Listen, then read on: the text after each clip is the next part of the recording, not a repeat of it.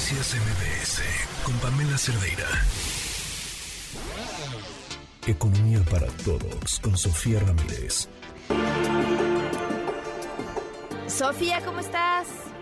Bien, aquí oyendo la libertad narrativa de las personas. Yo creo que, no, la verdad es que sí, si García Márquez nos hubiera contado las historias como documental, otra historia estaríamos teniendo. Entonces, mira, yo creo que cada quien cuente las cosas como, como las, recuerda y si son o no son, pues ¿qué, más va? ¿Te acuerdas de esta película de El Gran Pez, del Big Fish? Que eran todas las historias alrededor de los recuerdos del padre, de, que está en el hecho de muerte, digamos, y el hijo, que tiene mucho enojo por todas las mentiras que le contaba el padre. Pero detrás de cada mentira había siempre un pedazo de verdad. Y era una es una novela de la vida del papá, que el papá quería que su familia lo recordara. En fin, yo estoy muy divertida con esos temas, pero voy a hablar de cosas más medibles. Yo sí voy a hablar Sin libertad narrativa.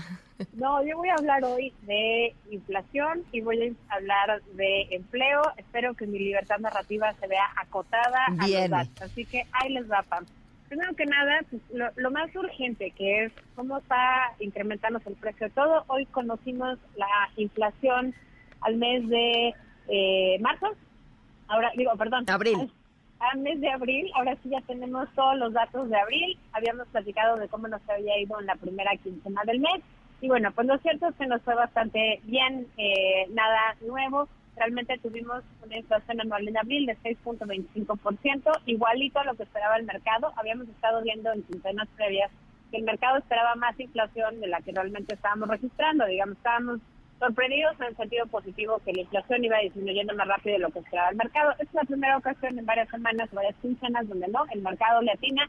Obviamente, las estimaciones del mercado se sustentan en, en, varias cosas. Primero que nada, en las estimaciones propias, digamos, de los analistas, pero también en los ajustes que se van viendo en el tiempo. Entonces, si ven que eh, está disminuyendo más rápido, pues prácticamente es que eh, hacen el ajuste de sus propias expectativas. Eso quiere decir que, bueno, pues por ahora podemos seguir más o menos tranquilos porque no nos va a seguir aumentando tan rápido el costo de la vida. Claramente no es parejo para todos. Seguimos teniendo unas inflaciones muy importantes en el caso, por ejemplo, del pollo, eh, el caso del maíz, todavía seguimos a doble dígito, pero pues en general, acuérdate que el índice subyacente, la inflación subyacente, que es esa que nos dice cómo van realmente los precios del mercado, también en una tendencia a la baja, 7.67 en la comparación anual, y la no subyacente, un poco más alta que en la primera quincena de abril, en 2.12% eh, anual, muy por debajo, que tiene que ver con la eh, entrada en vigor de las tarifas de verano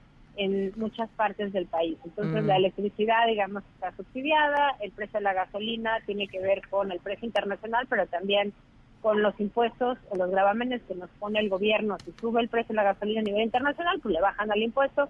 Si baja el precio a nivel internacional, le suben el impuesto, y realmente nunca nos llegamos a enterar. Y bueno, pues con el gas LP, que tampoco es otro precio que responda al mercado. Creo que, eh, insisto, son buenas noticias a la luz de que el Banco de México ya lleva prácticamente un mes diciéndonos que se espera que el pico de inflación haya estado en agosto pasado y que ahorita ya vamos en eh, franca tendencia a la baja.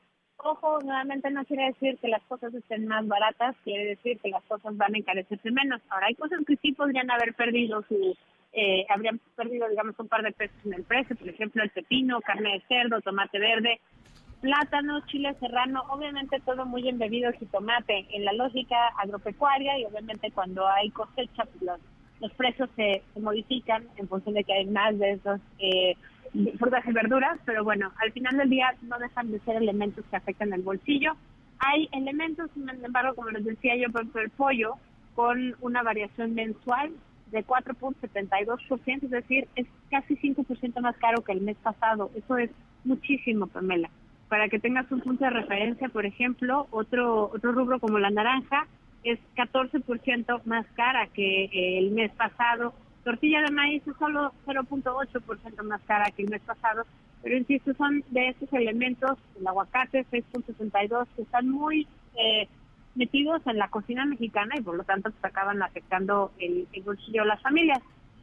Ahora te decía yo, la reducción en las tarifas de electricidad se debe justamente al inicio del periodo de vigencia del programa de tarifas eléctricas de temporada cálida, que afecta sobre todo a estados determinados, por ejemplo, Yucatán, Mérida, Monterrey, en Nuevo León, Acapulco, Guerrero, Torreón, Veracruz, Villahermosa, en Tabasco, Tampico, en Tamaulipas, Moncloa, Chetumal, Iguala, y bueno, pues una serie de ciudades donde se aplican estas nuevas tarifas, son 18 ciudades en todo el país, y bueno, pues eso también afecta a la baja la inflación general, no así la subyacente. Otro tema que tenemos importante, Pam, es el del empleo formal.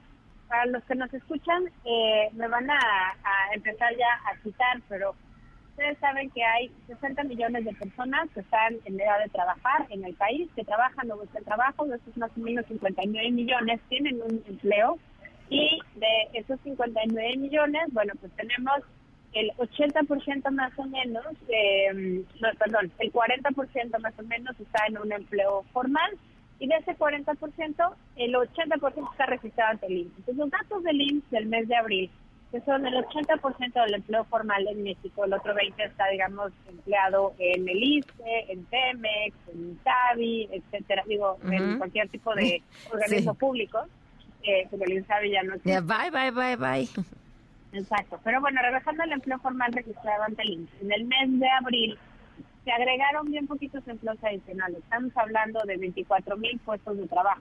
¿Por qué 24 mil son poquitos? Bueno, porque estamos hablando de que tendría que haber 100 mil empleos nuevos de buena calidad registrados ante el INSS mes a mes para poder emplear a toda la mm. fuerza laboral que se va sumando, digamos, a eh, edad de trabajar para que tengan un buen trabajo, con prestaciones, eh, con vacaciones pagadas, con aguinaldo, bueno, no alcanzamos ni siquiera una cuarta parte de esa meta en el mes de abril.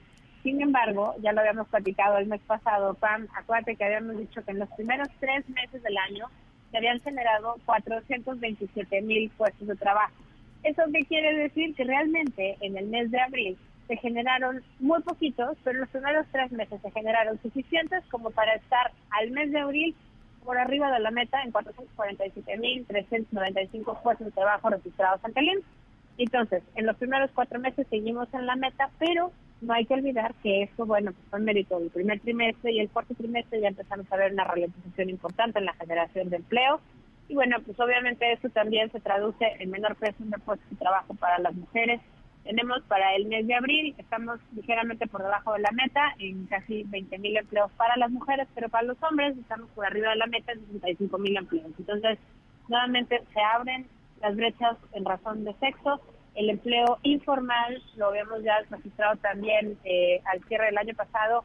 Entre las mujeres eh, está la alza, digamos que más mujeres se están incorporando al mercado laboral más que nunca antes en la historia de México PAN, incluso antes de la pandemia, pero están incorporándose a las filas de la informalidad laboral, otra vez sin prestaciones, sin aguinaldos, sin vacaciones pagadas, etcétera. Entonces, bueno, pues no son necesariamente buenas noticias porque pues, las mujeres no vivimos aparte, ¿verdad? Vivimos en familias que están generalmente integradas por hombres y mujeres. Entonces, pues creo que son noticias claroscuras, habrá que estar muy atentos cómo evolucionan otros indicadores de la economía porque realmente lo que se teme es que la ralentización económica en Estados Unidos y por lo tanto en México venga en la segunda mitad del año. No sabemos todavía si va a ser la recesión, pero dependiendo cómo reaccionan las variables, cómo reacciona la política económica, cómo reaccionen la confianza de los empresarios, la confianza de los inversionistas, pues vamos a ver diferencias en qué tanto se sientan empresas de largo plazo en México, qué tantos empleos de calidad se generan este mismo año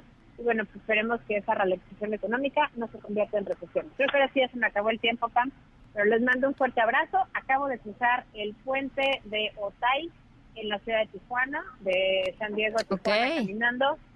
Y es verdaderamente un, una demostración de que cuando nos ponemos de acuerdo y queremos hacer las cosas bien, es un proyecto que nace, digamos, en el sexenio de Fox como planeación, se ejecuta y se inaugura en el sexenio de Calderón y dos años después, el de Peña y el de Andrés Manuel López Obrador, el puente de Otay sigue, funciona, es eficiente a ambos lados de la frontera. Bueno, pues aquí es donde vemos que sí, sí se puede un mejor país para todos. Un abrazo, gracias Sofía. Noticias MBS con Pamela Cerdeira.